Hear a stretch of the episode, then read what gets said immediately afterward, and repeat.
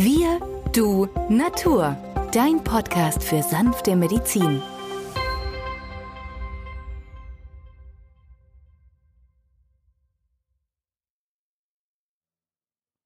Hallo und herzlich willkommen zu einer neuen Folge von Wir, du, Natur, deinem Podcast für sanfte Medizin.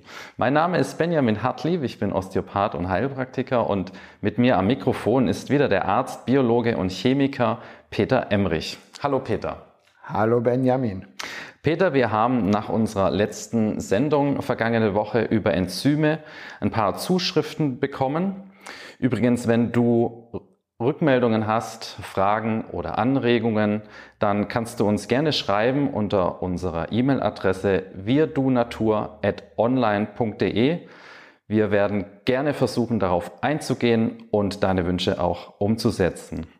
Uns hat die Frage erreicht, Peter, wie Enzyme denn in der Therapie konkret umgesetzt werden können. Es kam der Wunsch auf nach einem Fallbeispiel. Vielleicht kannst du uns da mal einen Fall aus deiner Praxis schildern, in dem du erfolgreich Enzyme in der Therapie verwendet hast und vielleicht sogar auf standardmäßige Medikamente verzichtet werden konnte.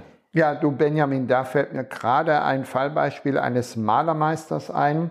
Der Mann ist 55 Jahre und hatte in der Po-Falde eine Pilzinfektion, so eine Candida-Infektion. Und dort hat er schon alles Mögliche angewandt. Er war bei zwei, drei ähm, Hautärzten, die ihm ein Antimykodikum, also das ist ein Antipilzmittel, rezeptierten. Er hat alles Mögliche gemacht. Er hat der Nahrung umgestellt. Er hat den Zucker weggelassen, alles, was man ihm geheißen hat. Aber letzten Endes wollte dieser Hautausschlag, der ja ausgelöst wurde durch die durch den Hautpilz, durch die Candida-Infektion, ein Hefepilzbefall der Haut nicht abheilen. Vielleicht lag es auch daran, dass dieser Patient ja immer wieder mit chemischen Substanzen seinen Farben zu tun hatten oder den Dämpfen und Lösungsmitteln, die ihn ja täglich über sechs, acht Stunden umgeben. Und da war das Immunsystem meines Erachtens nach schon etwas in eine Schräglage gekommen. So, was tun? Meine Idee war, dass ich einmal innerlich dieses Enzympräparat, das Kaskanfermentierte, als besondere Anwendung, nämlich der Schaukeltherapie, zum Einsatz brachte und zum anderen lokal im Verhältnis eins zu eins verdünnt als Sprühtherapie. Das heißt also morgens und abends besprüht er die Fläche man nimmt das Enzympräparat, ein Teil, die andere Hälfte Wasser, gibt es eine kleine Hautsprühflasche, kriegen wir in jeder Apotheke und besprüht es morgens und abends, lasst es eintrocknen. Auf der anderen Seite die innere Anwendung als Schaukeltherapie. Diese Variante der Anwendung ist gerade bei chronischen Fällen, die nicht zum Abheilen kommen, ideal. Man startet eigentlich mit 5 Milliliter, das ist ein Teelöffel voll, drei Tage lang morgens. Dann nimmt man diese 5 Milliliter, also ein Teelöffel voll, drei Tage lang morgens und abends. Dann drei Tage morgens und abends 10 Milliliter, also ein Esslöffel. Dann drei Tage morgens und abends 20 Milliliter, das ist zwei Esslöffel morgens und zwei Esslöffel abends sieben Tage lang morgens, mittags und abends 20 Milliliter, das heißt also zwei Esslöffel morgens, mittags und abends. Und danach sieben Tage morgens und abends wieder zwei Esslöffel, also 20 Milliliter, um dann auf die normale Dosierung zurückzugehen, nämlich morgens und abends ein Esslöffel, also eine Behandlung, die dann so lang durchgeführt wird, bis alles zum Abheilen gebracht wurde. Das kann durchaus sechs, acht, zwölf Wochen dauern. Aber interessanterweise, wenn der Heilungsprozess, wie jetzt in diesem Fall des Malermeisters, der Organismus gemacht hat, dann ist die Stabilität da, denn das Körper, ein Immunsystem hat es geschafft, diesen Hefepilzbefall restlos zum Abheilen zu bringen. Typischerweise wird ja in der Naturheilkunde ohnehin immer wieder angemerkt, dass viele Hauterkrankungen eigentlich nicht von außen durch Salben und Aufschmieren zu heilen sind, sondern von innen heraus heilen. Richtig, aber man muss den Initiationsprozess des Körpers aktivieren und in diesem Fall und in vielen weiteren Fällen, die wir vielleicht in dieser Sendung oder in einer weiteren Sendung besprechen können, der Körper den Zündfunken starten muss. Es geht immer wieder um den Zündfunken. Der Körper muss fokussieren, wo ist das Problem, was muss zum Heilen aktiviert werden, sodass dann der regulative Prozess initiiert werden kann. Und das ist der große Unterschied, wenn ich jetzt ein Antibiotikum nehme. Das Antibiotikum reduziert beispielsweise die Bakterien oder ich nehme ein Antimykotikum, wie in diesem Fall ein Präparat, das den Pilz in seiner Teilung hemmt, oder ob der Organismus Substanzen bilden muss, die diesen Mikroorganismen den Garaus machen. Das ist der große Unterschied. Wenn kaskadenfermentierte Enzyme eingenommen werden in flüssiger Form, schmecken die ziemlich sauer. Ein Geschmack, der für viele nicht sehr angenehm ist. Ich denke da vor allem an Kinder und Jugendliche, die gerade sehr saure Getränke oder Geschmacksrichtungen eher ablehnen. Das ist natürlich, na, ich weiß nicht, ob es ein wirklicher Nachteil ist, aber ähm, wenn man überlegt, man, andere Enzympräparate werden ja äh, in Tablettenform angeboten. Das ist relativ einfach dann einzunehmen. Was, Peter, empfiehlst du Eltern, die Kindern diese kaskadenfermentierte Enzyme in flüssiger Form geben möchten oder Menschen, die diesen Geschmack nicht tolerieren oder nur sehr schwer? Äh, da empfehle ich also diese Kombination mit einem Gemüsesaft oder mit Banane oder Mango oder Karotte der doch etwas süßlich schmeckt und diesen sauren Geschmack übertüncht.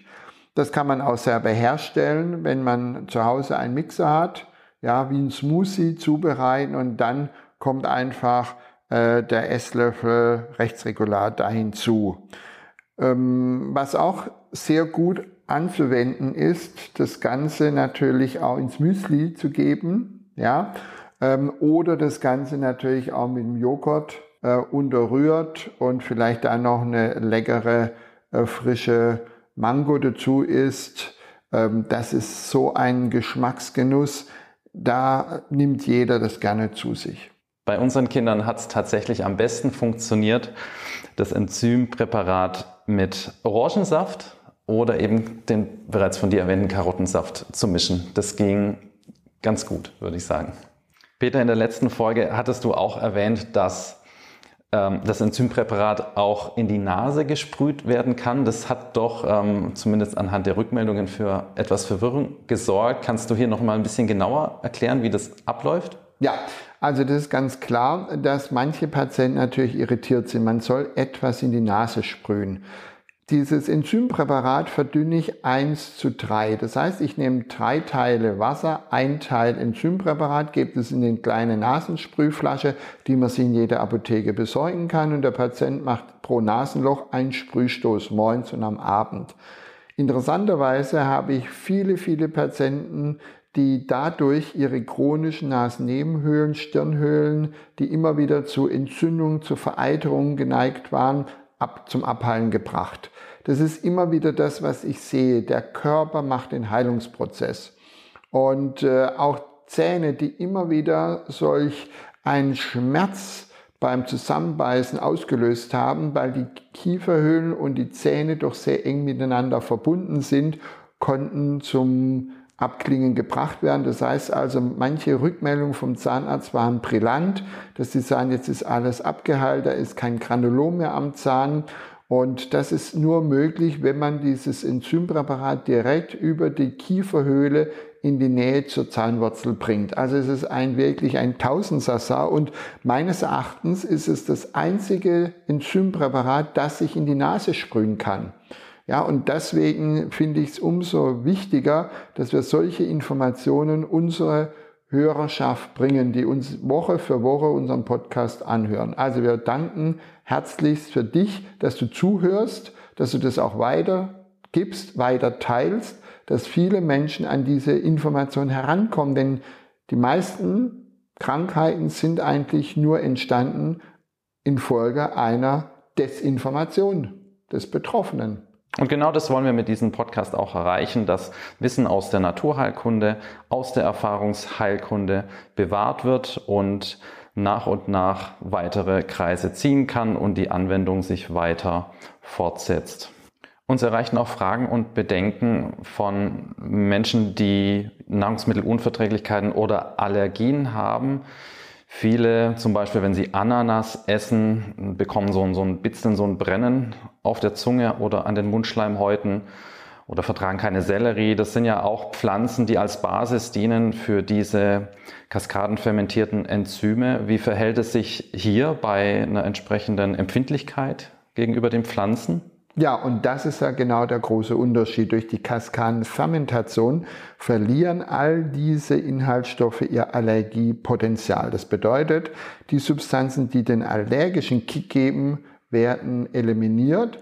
Deswegen können wir sowohl bei Allergikern dieses Präparat anwenden oder bei denen, die auf einzige Komponente allergisch reagieren.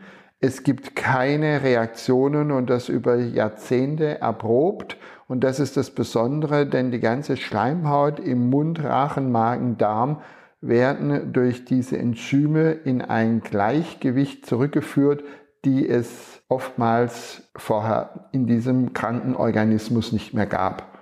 Und das ist eigentlich ein Geheimnis der Heilung und das ist das, was Hippokrates schon sagt, eure Nahrungsmittel sind eure Heilmittel und eure Heilmittel sind eure Nahrungsmittel. Stark. Vielen Dank, Peter, für deine Erklärungen und auch für die Beantwortung der Fragen, die wir von euch geschickt bekommen haben. Ja, wie gesagt, wenn ihr Wünsche oder Anregungen habt, dann schreibt uns gerne eine E-Mail an wirdunatur.online.de und wir werden in einer der folgenden Sendungen gerne darauf eingehen. Oder ihr lest alles nochmal in Ruhe nach in Peters Buch Enzyme, Zündfunken für ein gesundes und langes Leben im WZG Verlag erschienen. Vielen Dank, Peter, und bis zum nächsten Mal. Tschüss, Benjamin.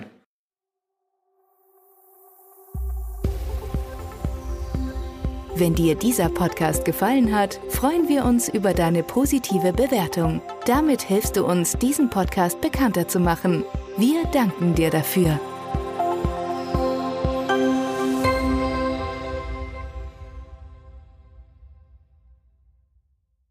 Der folgende Hinweis ist uns wichtig. Alle hier vorgestellten Informationen können nur einen allgemeinen Charakter haben. Sie ersetzen nicht die fachkundige Untersuchung und Behandlung durch deinen Arzt. Bitte wende dich bei anhaltenden Beschwerden an den Arzt deines Vertrauens. Nur auf diesem Wege kann die geeignete Therapie für dich gefunden werden.